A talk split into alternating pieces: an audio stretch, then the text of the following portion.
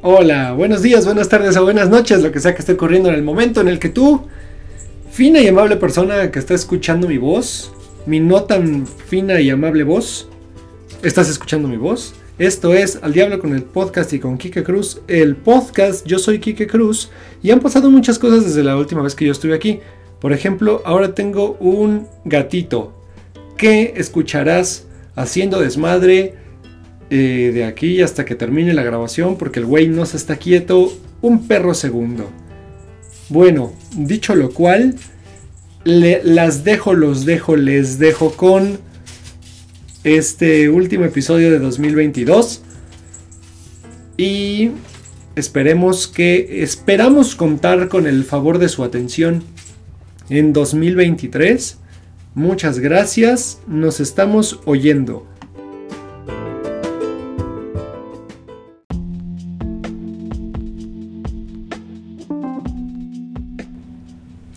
Bueno, pues 2022 se termina y yo no quería que se acabara sin hacer un último episodio del podcast eh, antes de que terminara. Porque me parece que este año fue muy eh, trascendental en mi vida, por lo menos. Eh, pasaron cosas muy chidas y también pasaron cosas muy feas bueno, cuando uno siempre, cuando uno mira hacia atrás suele, suele tener esa sensación. De eso también habló un poquito en el texto que escribí al respecto. Y que paso a leer. Si escuchan un cascabelito, ese es mi gato. Bueno, ya lo dije previamente, pero... Eh, lo repito. Bueno, aquí va. Hoy hace un año me rompí el tendón de Aquiles. Semanas después de haber decidido volver a jugar fútbol. Luego de años de no hacerlo. Me rompí el tendón la noche del 29 de diciembre y en ese momento no me imaginaba todo lo que esa lesión iba a significar para mí y cómo iba a sacar a la luz problemas que llevaban meses o a lo mejor que llevaba meses o a lo mejor años ignorando. Así fue como empecé el 2022, en muletas, con 32 años y cumpliendo casi dos años de haber vuelto a casa de mis padres. Todo fantástico, todo bien. Días después, todavía amarrado a mis muletas, terminó mi último noviazgo. Pero antes de eso, quizá convenga volver un poco a 2020 y la pesadilla que fue para todo el mundo. En 2020, igual que a un montón de gente, se me desmoronó la, vida como la conocía. Y esto no es otro lloriqueo más de los que hemos escuchado ya un montón sobre 2020, sino es más bien un recuento de sucesos para explicar un poco al personaje que vengo a ser yo en este caso. Cuando llegó la pandemia, se fue la librería, con ella se fue mi trabajo, mi residencia en CDMX, o que yo viviera en CDMX, mi independencia. Un montón de gente también se fue con la que convivía de forma cotidiana. La gente que me conoce sabe que perder eso que puse en renglón y medio me costó al menos un año mentalmente. Me era difícil no entender mi vida como una suma de derrotas, sobre todo porque a finales del 2020 mi familia Cruz perdió dos pilares fundamentales. Todo parecía sacado de un sueño de mierda que no hacía sino ponerse cada vez peor. En ese estado de fracaso constante hubo tres elementos en los que yo me apoyé básicamente para no morir. El primero fue mi familia, el segundo fue mi noviazgo y el tercero fue mi diablo de los libros. Mis padres me abrieron las puertas de casa para volver mientras la pandemia, que si ustedes se acuerdan, nos habían dicho que iba a durar dos semanas. En lo que eso se acababa, pero la pandemia pues no se terminó.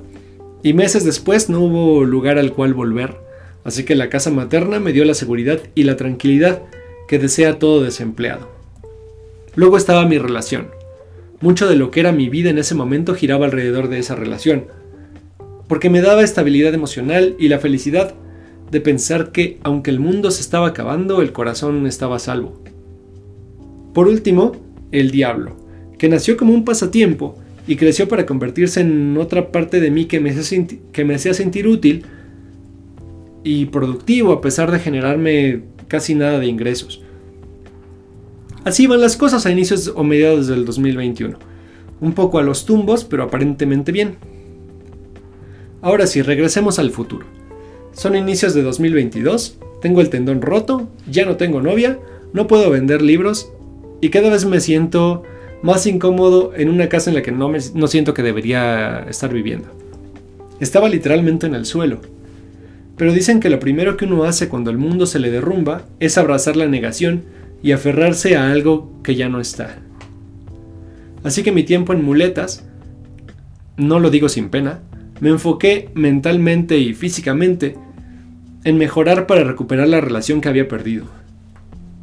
No me había dado cuenta de que el Kike de 2020 se había roto ambas piernas y sus muletas habían sido su familia, su relación y su broma de negocio.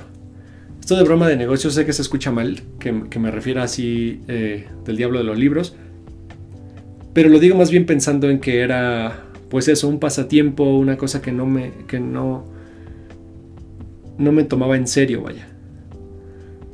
Pero en 2022 mis piernas seguían rotas y en lugar de buscar sanarlas, busqué recuperar mi muleta perdida. Tardé meses en darme cuenta y asumirlo así. Me había convertido en la sombra de una persona que fui hace tiempo y que ya no iba a volver a ser, y ahora tocaba levantarse, tocaba darle fuerza a ese Quique para no depender ni física, ni mental, ni emocionalmente de apoyos externos.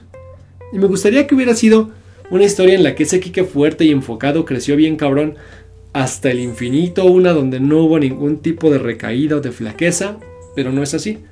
Porque también me di cuenta de que crecer no es lineal, de que tampoco hay atajos. Me levanté del suelo también gracias a gente que estuvo ahí para apoyarme, sin que yo dependiera de ella. Y busqué aprovechar al máximo los últimos meses de dependencia que me dio vivir en casa de mis padres, para juntar algo de dinero y venirme a vivir a la casa en la que viví mis primeros 23 años. Al mudarme, sabía que la soledad que ya sentía en la casa materna se iba a multiplicar. Pero dar el, el salto de fe a mantenerme yo solo, pagando renta, servicios, electrodomésticos y demás, era también una prueba para mi diablo. Significaba comprometerme con un proyecto que había iniciado sin ambición, para que no solo pagara todas mis necesidades, sino también para que me permitiera volver a la Ciudad de México. Así que me mudé. Y empezaba a experimentar la soledad multiplicada cuando la noche del 17 de julio, a más de 10.000 kilómetros de aquí, Abril falleció. Hice ya un episodio de este podcast hablando de Abril hace unos meses, pero para abreviar, diré que Abril fue amiga mía por 10 años que compartimos el escenario, la comida y la bebida un montón de veces, que la quería con todo el corazón y que ella me quería otro tanto. También debo decir que un tiempo estuve enamorado de ella. Esto lo digo sin una pizca de pena, porque cualquiera que la haya conocido sabe que todos los hombres que la conocieron estaban al menos un poco enamorados de ella. Ahí, la mañana del 18 de julio, cuando todo el peso de su partida me cayó en los ojos, fue cuando conocí la verdadera soledad. En los últimos meses, por fin he sentido que un Quique más fuerte y completo se despierta conmigo todos los días, aunque todavía falta bastante camino. Pero también he avanzado gracias a lo que Abril dejó en mí, eso que me acompaña y que va a seguir conmigo hasta que me toque rendir cuentas en el infierno. Cuando los años terminan, siempre tengo la sensación de que han pasado cosas bien feas, pero al mismo tiempo han sido grandes años. Hoy estoy feliz de estar en un lugar completamente opuesto a donde estaba en enero, a ser una persona distinta también. Estoy agradecido con un montón de gente, algunos de los cuales, muy poquitos, de los cuales eh, mencionaré a continuación. Gracias siempre, primero a la familia por sacarme de tantas broncas a las que me meto yo por güey. Gracias a Jessica por llevarme a la playa, por estar al pendiente de mí por dejarme estar al pendiente de ella y por acompañarme. Gracias a Aldo por haberme dado la chance de adoptar a mi gato y por seguir acá después de 17 años, ese gato que están escuchando mucho ruido. Gracias a Ulises por invitarme a jugar fútbol y desencadenar indirectamente todo lo que pasó en 2022, por seguir acá después de toda una vida de conocernos. Gracias a mis primos, no voy a decir nombres para que nadie se enoje, por el amor, la confianza, la cerveza, los juegos, la risa y hasta por los dramas. Gracias Abdul por estar cuando más necesité que alguien estuviera, sin siquiera habérselo pedido, por seguir acá después de 13 años. Gracias a María por volver a hablar y compartir mucho de nuestros días. Gracias a Irambi por ayudarme aquella vez que me quedé varado en Metro Hidalgo. Gracias a la Dulce Dulce por haber venido de su montaña a la mía hace un par de meses. Gracias a Dian por no invitarme a su boda. Gracias a Ara por acercarme una oportunidad que ayudó un montón a sacudirme la pelusa mental que llevaba mucho tiempo cargando.